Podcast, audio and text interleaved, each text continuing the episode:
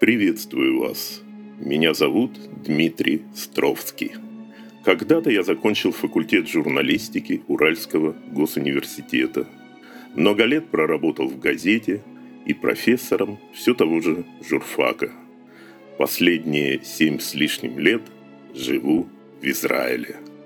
Со временем мне стало скучно заниматься только научными исследованиями, и я начал писать эссе и рассказы. Все они так или иначе связаны с развитием как российской, так и мировой культуры, и их герои сделались людьми весьма известными. Я хочу предложить вашему вниманию цикл таких рассказов под общим названием «Каминные истории». Мне кажется, восприятие этих историй требует осознанного интереса к прошлому. Для меня прошлое – это не только набор исторических фактов, но в первую очередь внимание к судьбам тех, кто создавал его. Тема любви является одной из наиболее важных для людей, о которых идет речь в этих историях. Судьбы моих героев были зачастую очень сложными и противоречивыми. Лучше всего представлять эти чувства не спеша, мысленно видя себя сидящими у старого камина, который как нельзя лучше подходит для воссоздания духа прошлого. И первая часть моих рассказов повествует о тех, кто творил в российской культуре на стыке XIX и XX веков, ставшим во многом определяющим для ее развития. Итак, каминные истории. Мы начинаем. История седьмая. Семейная драма Федора Шаляпина. Весной 1896 года 23-летний Шаляпин получил неожиданное для него письмо от Саввы Мамонтова. Мамонтова к тому времени знала вся Россия. Он слыл одним из самых богатых промышленников. Но Бог ведает, снискал бы Савва Иванович себе широкую известность, если бы не его меценатская деятельность. Одним из мамонтовских проектов стало строительство Нижегородской промышленной выставки – Савва Иванович задумал свести на выставку иностранцев, дабы показать матушку Россию просвещенной Европе. С этой целью он и вознамерился пригласить в Нижний всех достойнейших людей российского искусства. В числе приглашенных оказался и Федор Иванович Шаляпин. Савве Ивановичу знающему толк в искусстве, необычайно нравился шаляпинский Борис Годунов в одноименной опере Мусоргского. Несмотря на свою молодость, Шаляпин по-настоящему чувствовал эту роль, и царь Годунов в его исполнении был фигурой невероятно трагической.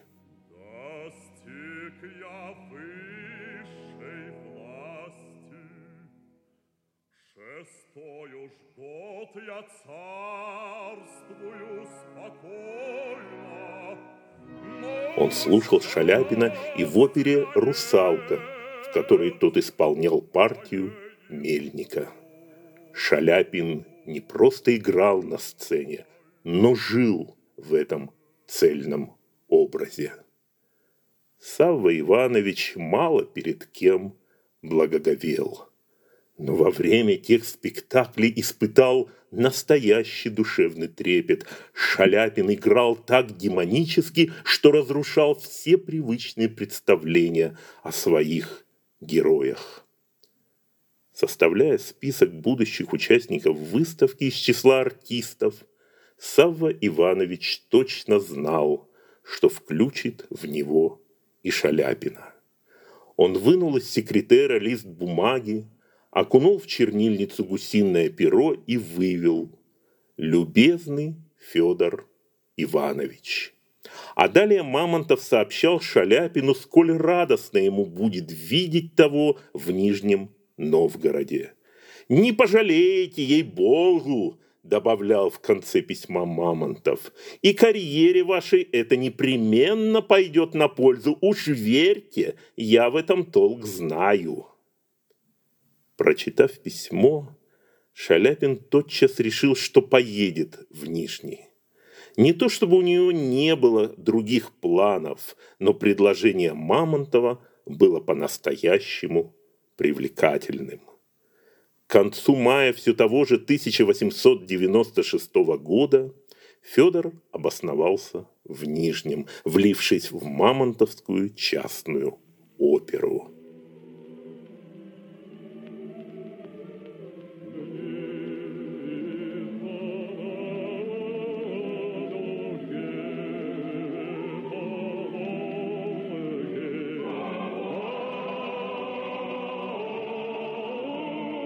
Ему, окруженному вниманием публики, было славно. Он пел в своих любимых постановках, срывая овации, а после спектаклей, сбрасывая с себя напряжение, пил горькую с приезжими купцами.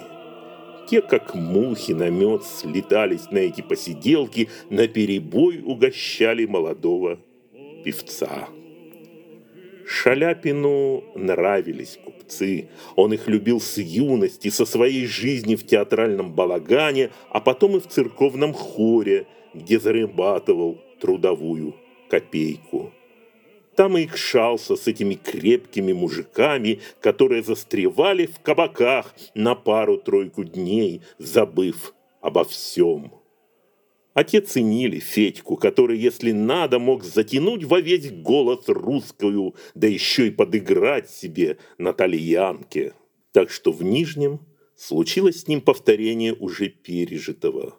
Купцы, тройки с бубенцами, Мамонтов закрывал на все это глаза, знал, что Федор с утра будет как огурчик и с репетициями не подведет и потому шел ему навстречу в большом и малом, а иногда и сам обращался к Шаляпину с просьбами, всегда уважительно, по имени, отчеству. «Хочу, Федор Иванович, чтобы ты мне в одном деликатном деле не отказал», обратился как-то к нему Мамонтов. «Какое дело-то?» переспросил Шаляпин. «Да не бог весь какое. Балеринки к нам завтра из Италии прибывают. Я их специально сюда выписал, чтобы публику позабавить. Женщины молодые, обхождения требуют. Вы бы взяли на себя нескольких, помогли бы им на первых порах, чем попросят. Шаляпин задумался. Да я ж языкам-то не обучен. Манеры у меня простые, крестьянские, не справится мне. Ну-ну, не справится, Мамонтов с хитрецой посмотрел на Шаляпина. Человек вы видный, слова итальянские знаете, аллегро там, модерата. Найдете, поди, с бабенками общий язык. Кого ж еще посылать к ним, как не вас? Ну, шельма, поводырь я тебе, что ли, чертыхнулся про себя Шаляпин. На следующий день в театре Мамонтов подвел Шаляпина к двум балеринам.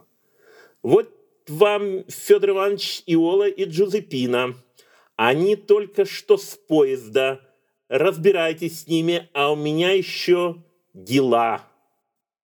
И что-то шепнув обеим по-итальянски, Савва Иванович мигом испарился, оставив Шаляпина одного с двумя грациями. Обе были чудо как хороши, маленькие ростом, но неимоверно стройные, с осинными талиями и с черными, как смоль, выразительными глазами. Все это Шаляпин отметил для себя сразу. «А пойдемте-ка на набережную!» Басом предложил он, оглядев барышень сверху донизу. «Я вам сейчас нашу Волгу покажу!» Но итальянки испуганно взглянули на Шаляпина. Признаться, они даже не поняли, что сказал на совершенно незнакомом для них языке этот высоченный человек. «Просим вас, проводите нас к нашей гостинице, сеньор», быстро затараторила по-итальянски, обращаясь к Шаляпину и Ола. И при этом добавила, что, дескать, они очень устали с дороги. Из множества слов, выпаленных Иолой, Шаляпин с трудом различил только одно – отель. «В гостиницу, стало быть, хотите? Ну, пойдем туда». А потом, взглянув на барышень, в сердцах бросил, зная, что те все равно ни бельмеса не поймут. «Как же бесовское отродье общаться-то с вами!» И он стремительным шагом направился к выходу из театра. В каждой руке могутный Шаляпин держал по внушительному саквояжу, привезенному итальянками. Те засеменили следом. Общаться им поначалу и впрямь было неловко. Из всех итальянских слов Шаляпин понимал только те, что относились непосредственно к музыке. Балерины же, кроме родного языка, никакими другими не владели. А даже если бы и владели, толку в этом не было никакого. Сам Федор Иванович иностранным языкам обучен не был, поэтому объяснялся с Иолой и Джузепиной преимущественно жестами. Впрочем, постепенно они попривыкли друг к другу. И Шаляпин даже начал чувствовать потребность в таких прогулках. Барышни вскоре освоились в Нижнем Новгороде, и опеки уже не требовали. Но Шаляпин неустанно сопровождал их, а про себя ощущал все более возраставшее желание быть рядом с одной из них – Иолой. Она начинала ему по-настоящему нравиться – не только грациозностью и начитанностью, но и своим внутренним достоинством. Шаляпин старался держаться в разговорах независимо, но отчетливо осознавал, сколь далеко ему до нее. А как ярко рассказывала Иола о своей предыдущей работе в Миланском театре Ласкала, о встречах с известными музыкантами и композиторами – Шаляпин всегда слушал Иолу внимательно, и хотя понимал из ее речи далеко не все, проникался к своей подопечной осознанным интересом. Он с неизменностью ощущал общность их музыкальных вкусов и все больше хотел быть рядом с Иолой Тарнаги. А та вроде даже и не замечала его интереса к себе и по-прежнему, опасаясь громкого голоса Шаляпина – не шла ни на какие уловки уединиться с ней. Дело с мертвой точки сдвинула нежданно нагрянувшая болезнь Иолы. Из-за этого она не сумела даже как-то выйти на сцену. Прознав, что Иола не встает с постели, Шаляпин явился к ней в гостиничный номер с большой кастрюлей куриного бульона, сваренного собственноручно. «Пей давай!» решительно и бесцеремонно бросил он. От всех хворей помогает. А потом Шаляпин стал бывать у нее часто. Приносил ей ту банку меда с окрестной пасеки, то ушицы. Ведя же с Иолой посредством все тех же жестов разговоры, сердился на себя за то, что спустя пару месяцев их знакомства так и не освоил ни на грош итальянский язык. В ход во время разговоров шли все те же аллегро и анданте, а более и не было чужих слов в шаляпинском языке. «Эх, Федька!» – сетовал про себя Шаляпин. «Как был ты лапотником, так им и остался!» И морщил лоб при этих словах. Бульон и мед оказались чудодейственными. Иола совсем скоро пошла на поправку, а после болезни пришла на генеральный прогон Евгения Онегина, где Шаляпин исполнял партию князя Гремина. Она поначалу даже не узнала своего Федю, грим начисто преобразил его лицо и внешность. На сцене Шаляпин выглядел настоящим аристократом, не чита тому, кому эта юная итальянка уже попривыкла. И вдруг ей почудилось, что в партии Гремина она услышала свою фамилию. «Быть не может!» Онегин, я клянусь на шпаге, Безумно я люблю торнаги, Пропел за мгновение до этого Шаляпин. А Мамонтов, сидевший рядом, наклонился к Иоле и спросил, «Ну что, все поняли?» Иола с недоумением посмотрела на Саву Ивановича. «А что я должна понять?» «Вам Шаляпин только что со сценой в любви объяснился», резюмировал Мамонтов. И она вдруг увидела, как сотни глаз в этот момент, будто по команде, устремились на нее. Иола покрылась пунцовым румянцем и сорвалась со своего кресла – по дороге в гостиницу решила для себя, что довольна с нее всего этого. Скоро Нижегородская выставка закроется, и тогда она, наконец, вырвется из этой непонятной и по-прежнему чужой для нее России. А Шаляпин после генеральной репетиции направился в кабак. Прежняя эйфория в его душе сменилась всеохватной грустью душа требовала водки. Он и напился тогда от души. И в тот вечер, и в последующие все знакомцы Шаляпина призывали его одуматься. И уж ежели хочет он жениться, то не сей же час. Какая тебе семейная жизнь, Федя? Ни одной юбки пропустить не можешь, а туда же охолонись, внушали они. Но чем больше Шаляпин слышал эти увещевания, подчас яростные, подчас успокаивающие, тем больше ему хотелось перерубить, наконец, этот Гордиев узел. Тот, с которым он ходил в душе, едва ли не с того момента, когда впервые увидел Иолу. К ней он вновь пошел на следующий день после спектакля – долго умолял ее пустить его, говорил громогласно. Наконец Иола смилостивилась, открыла дверь. А Шаляпин как стоял на пороге ее комнаты, так и повалился на колени перед Тарнаги в первый раз в жизни. И было в нем в этот момент что-то от русского медведя, большого, неповоротливого, но чутко слушавшего своего дрессировщика. После его слов о том, что он просит у Иолы руки и сердца, та побледнела и ответила тихо, что согласна. С тех пор о своем отъезде в Италию думать перестала. Отчетливо поняла, что придется обживать для себя холодную и чужую Россию. Свадьбу сыграли двумя годами позже, подальше от столицы, в селе Гагина Владимирской губернии. Шаляпин не хотел никаких торжеств, эпатажный по жизни, он задолго до венчания отверг любое фанфаронство. Так и выразился, сидя как-то на очередной попойке с друзьями – сам же вознамерился явиться на свое торжество в рубашке на выпуск, обвязанный обычной веревкой и в белом картузе. «В голубую кость перерождаться не буду!» – буркнул Федор Иванович, а художник Константин Коровин, сидевший рядом, заметил иронично. «А невеста что, тоже в крестьянских поддевках выйдет?» Шаляпин юморок сходу отверг.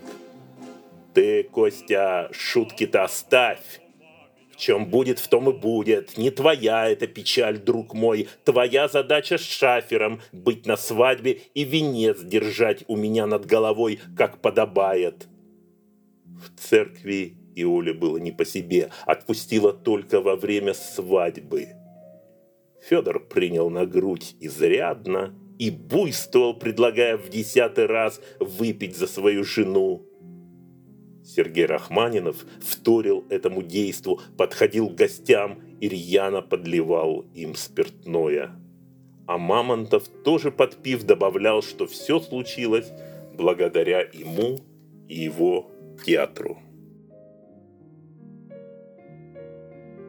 Вскоре после свадьбы молодые поселились в самом центре Москвы, в Брюсовском переулке. Иола оставила сцену еще до рождения первенца. Прежней балерины уже не было, и на смену пришла хозяйственная итальянка, стремившаяся благоустроить их общее с Шаляпиным жилье, создать не подобие быта, а самый настоящий щедрый дом с обильными обедами и ужинами, цветочными горшками на подоконниках и многим чем еще. Иола рожала исправно, и уже через несколько лет в семье было трое детей. Потом народились еще. Семейство же требовало не просто внимания, но и приличных расходов – Шаляпин всегда был охоч до денег, а тут сами обстоятельства подгоняли его к поиску все новых средств к существованию. Впрочем, дела у Шаляпина шли хорошо, если не сказать превосходно. За несколько лет он стал поистине знатным артистом. Из мамонтовской оперы перешел в Большой театр, где тотчас сделался солистом. На спектакле с его участием было не достать билета. Жил теперь Шаляпин на широкую ногу, чувствуя уверенность в жизни, продолжал рубить в разговорах с плеча. Мог послать кого угодно, не принимая во внимание никакие авторитеты. Харисток, занятых в спектаклях, называл коровами. За их неумение передвигаться по сцене в ответ Шаляпин слышал не менее оскорбительно «лапотник», «деревенщина». Иола переживала. «Уволят тебя, Федя, из Большого. Куда тогда пойдешь?» – причитала она. «А мы куда?» «Да никуда, ты!» Тотчас бросал Шаляпин жене. «Чё раньше срока-то ныть?» Через некоторое время он подходил к Иоле и говорил, «Ладно, ладно, не сердись, все образумится, вот увидишь». И примирительно целовал ее в щеку. А ведь прав оказался Шаляпин. Слава его не только быстро распространилась по России, но и перешла ее границы. В 1901 году Федора Ивановича пригласили в миланскую Ласкала спеть Мефистофеля.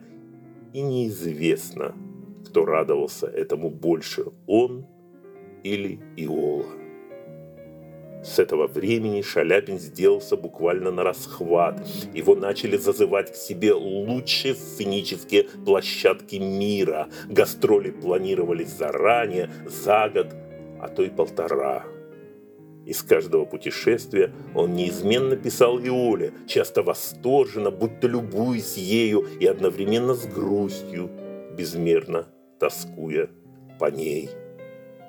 Ты не можешь себе представить, дорогая Алинка, как я скучаю. Не знаю почему, но ничего меня не интересует. Я жду с восторгом дня, когда смогу увидеть тебя и целовать без конца. Радость моя, очень, очень хочу тебя обнять. Ты далеко от моего сердца, но оно бьется. Иногда из-под пера Шаляпина появлялись стихотворные строчки. Они стремительно ложились на бумагу, и, читая их, нельзя было не усмотреть той душевной порывистости и искренности, с которыми он относился к Иоле. «Дитя!» В объятиях твоих воскреснул к новой жизни я, да, Йола, я люблю тебя, и ты моя, всю жизнь моя.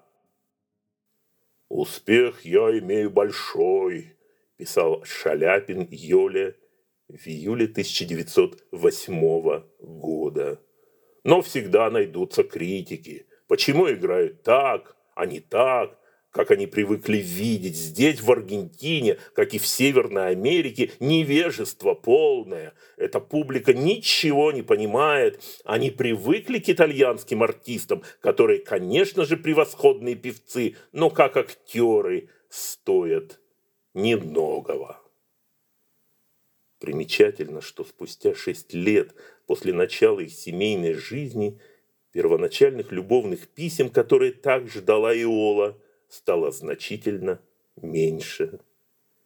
Как женщина, она догадывалась, что могло стать причиной охлаждения к ней частые, иногда длившиеся подолгу гастроли, уносившие Шаляпина по разным городам и весям, делали свое дело. Он неминуемо отдалялся от привычной семейной жизни.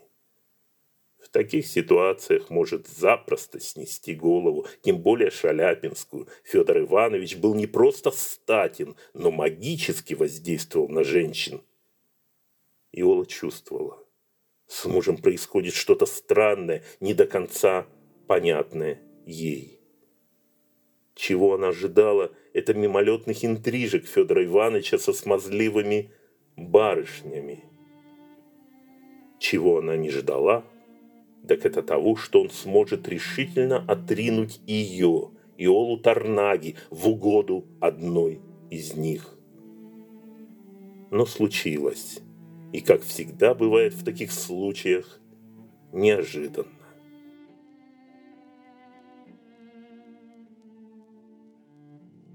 В 1906 году Оказавшись на гастролях в Петербурге, Шаляпин по обыкновению заглянул на местный подром.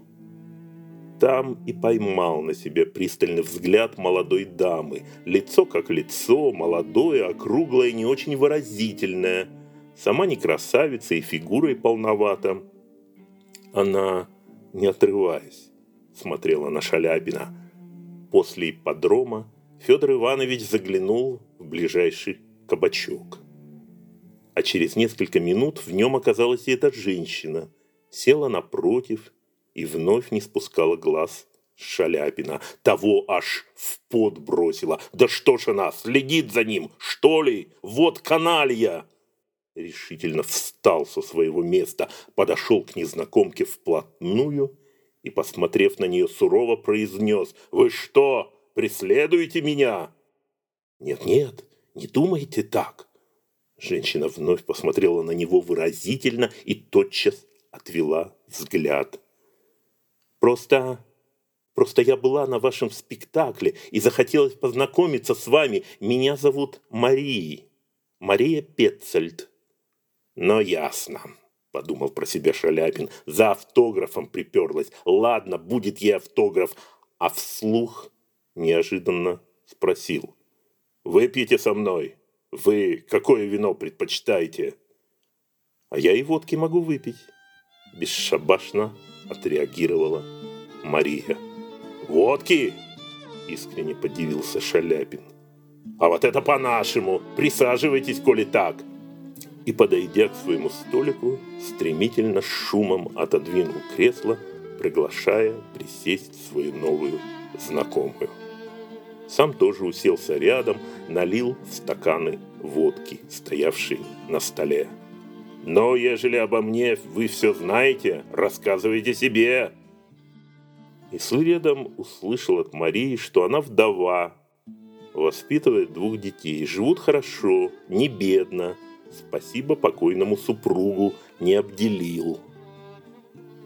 От приглашения продолжить разговор у него в апартаментах Мария не только не отказалась, но восприняла его спокойно и рассудительно.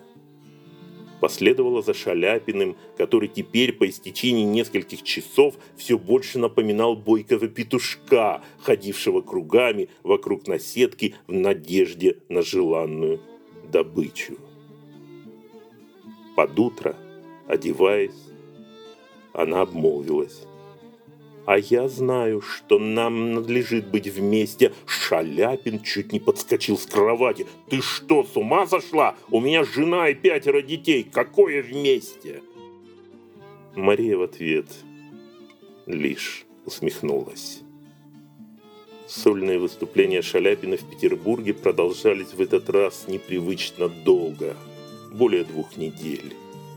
И он стал постепенно привыкать к Маше – как теперь называл ее, она очень быстро освоилась, под конец гастролей даже приходила к нему за кулисы. Заваривала в гримерке его любимый цветочный чай, привозила к нему из дома всякую снедь, телячьи котлетки, варенье, ею же испеченный пирожок, Шаляпин ел и нахваливал. А вскоре сам не заметил, как между ним и Марией сблизилась эта дистанция, отделяющая друг от друга людей, чужих, неблизких. В те дни и она приглашала его к себе. Сидели мирно, пили все тот же цветочный чай. Шаляпин рассказывал Марии о театре и, как бывало с ним прежде, заводился не на шутку. Та же, в отличие от Иолы, никогда не накалялась сама. Просто подсаживалась к своему Феде и гладила его по лицу, рукам.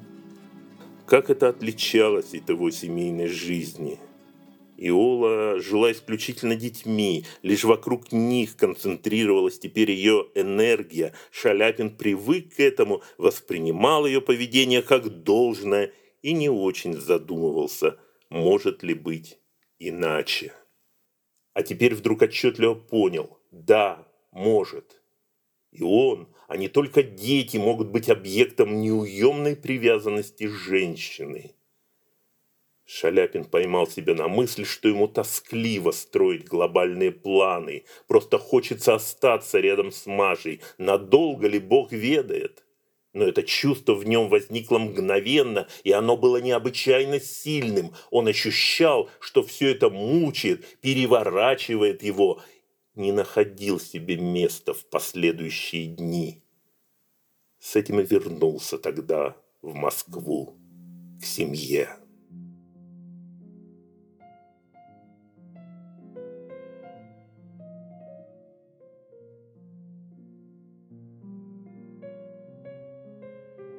С того времени он жил на два дома.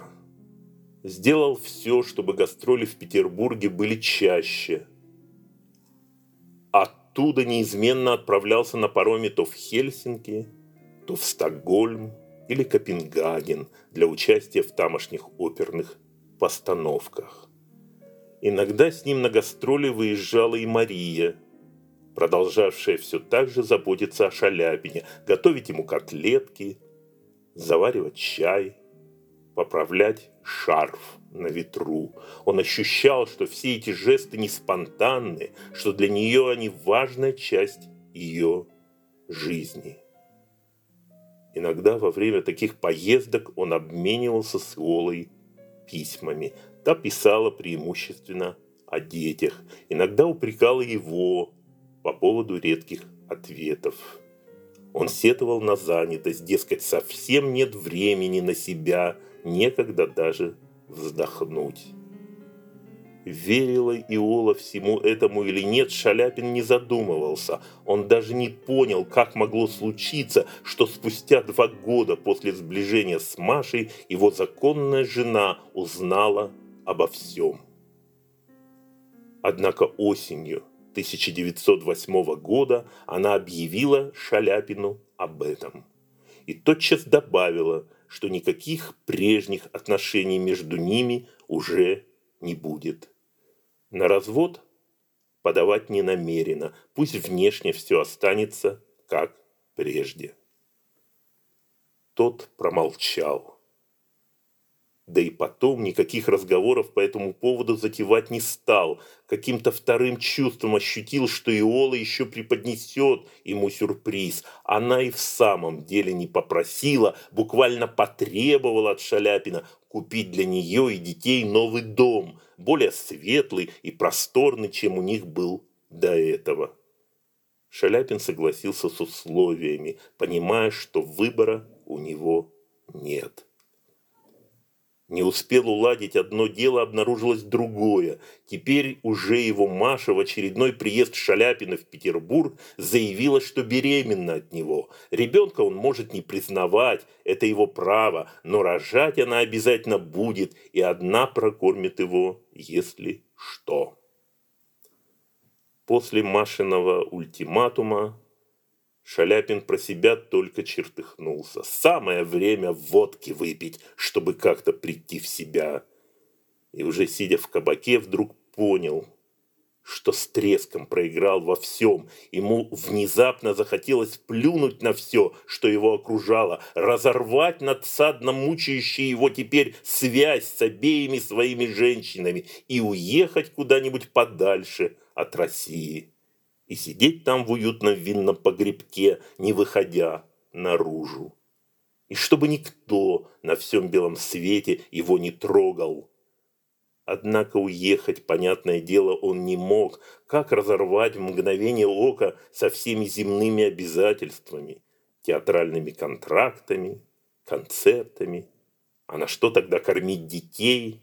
Их у него уже восемь, включая двух, родившихся у Маши еще до его появления, но они все его, как не раз говорил он себе.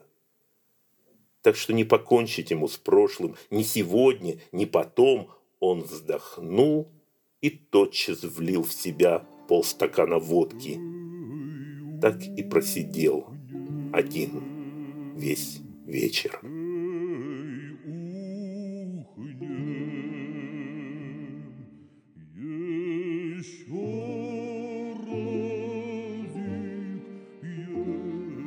Шаляпин уже не служил в одном театре, он был на расхват по всему миру. В нем жила потребность зарабатывать деньги, много денег. Бесплатно только птички поют, вымолвил он как-то. Теперь он сам назначал ставку за свое выступление, но ни перед кем о своих доходах не отчитывался. «Нечего коровушек баловать!» — говорил он полушутя об Иоле и Маше. Те в самом деле уже после многочисленных родов стали напоминать раздобревших русских бабенок, которых было уже и не обхватить. Жил теперь Шаляпин в Питере, купив для себя и своей второй семьи целый этаж доходного дома – Впрочем, и там он проводил немного времени, чаще оказывался на гастролях не только теперь в Европе, но и в разных частях света. Но все как-то в душе его притупилось, скукожилось. Отныне лишь дети оставались для Шаляпина единственной отрадой, но и ими он заниматься в полной мере не мог. А кто будет к выступлениям готовиться – петь.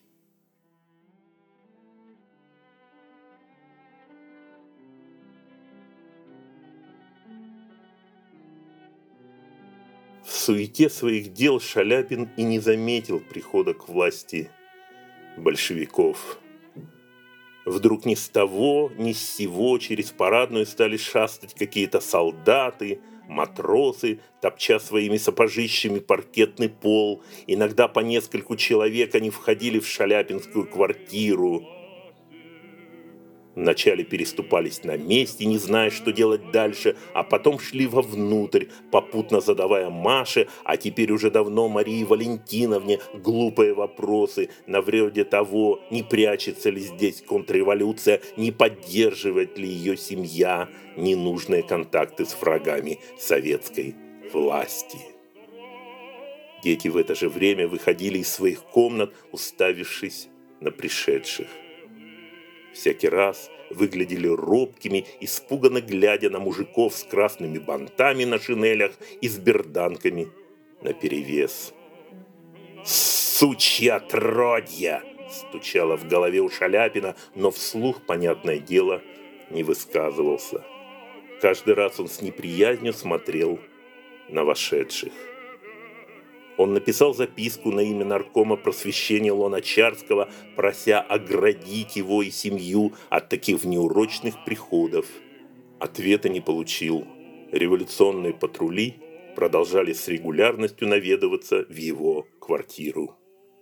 Шаляпин снова отправляет письмо Луначарскому с просьбой вмешаться в ситуацию, на сей раз подфартило. Прошение удовлетворили более семью не тревожили. А Шаляпин теперь, помимо своих обычных выступлений, давал концерты в рабочих клубах. Ему совсем не хотелось идти туда, но шел, ломая себя. Скажут потом, что крестьянский сын Федька чурается революции стучало у него в голове. Платили ему за эти концерты символически, но что поделать, у большевиков права качать не будешь.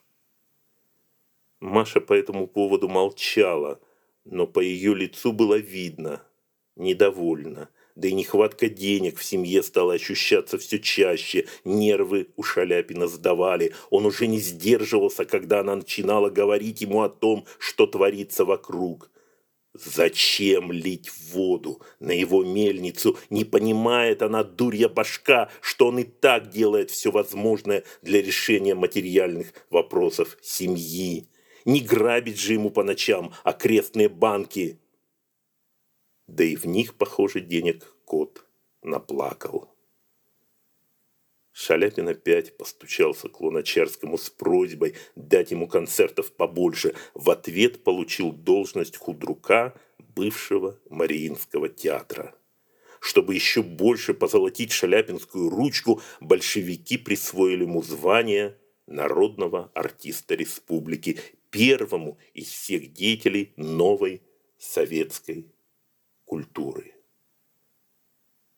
Все это мало что изменило своему другу, художнику Константину Коровину. Шаляпин не раз жаловался на то, что все плохо. «Уезжать надо», — советовал то ли ему, то ли себе Коровин. Вскоре подвернулась оказия. В 1922 году Шаляпина пригласили на очередные гастроли в Америку. «Съезжу и вернусь», — говорил всем Федор Иванович. Сам же в глубине души чувствовал, что уезжает надолго, если не навсегда. Мучительно решал для себя, как быть с близкими, первой и второй семьей. Иола наотрез отказалась от поездки. Твердо заявила Шаляпину, что никуда не поедет, даже если советская власть и даст разрешение на отъезд. Мария, наоборот, уехать захотела. И вести с собой всех своих детей, разумеется, писать просьбу о предоставлении возможности кратковременной поездки для себя и своей семьи Шаляпину пришлось вновь в Совнарком.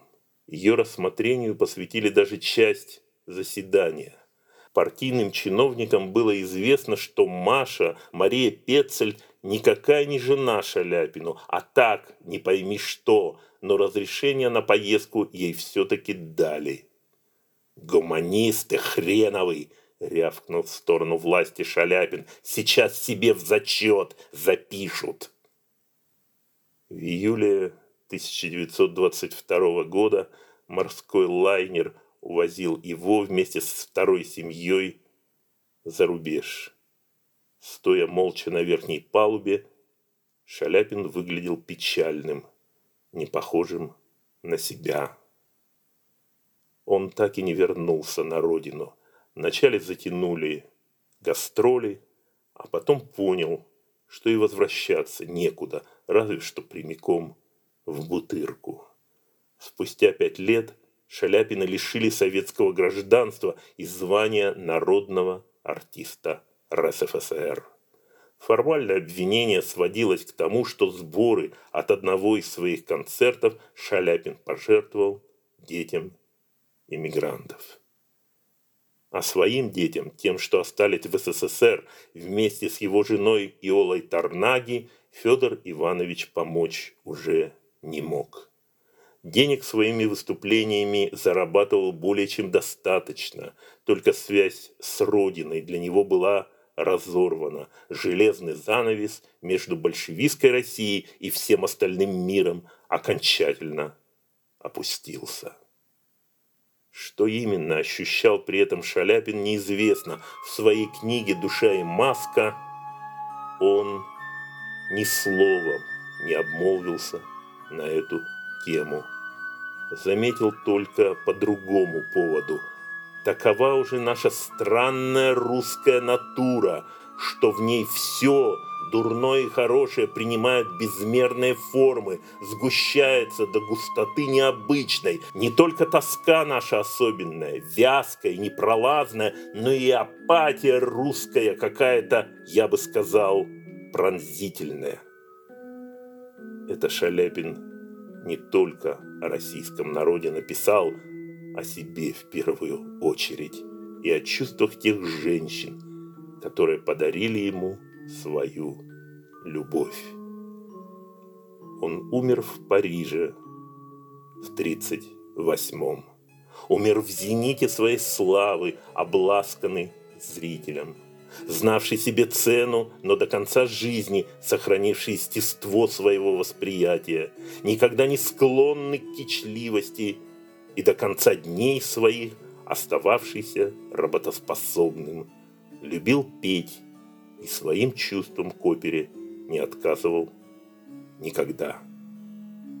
Иола и Мария пережили умершего Шаляпина более чем на четверть века. Они никогда не были очно знакомы друг с другом, а их посмертная судьба оказалась схожей. Обе обрели свой последний приют в Риме.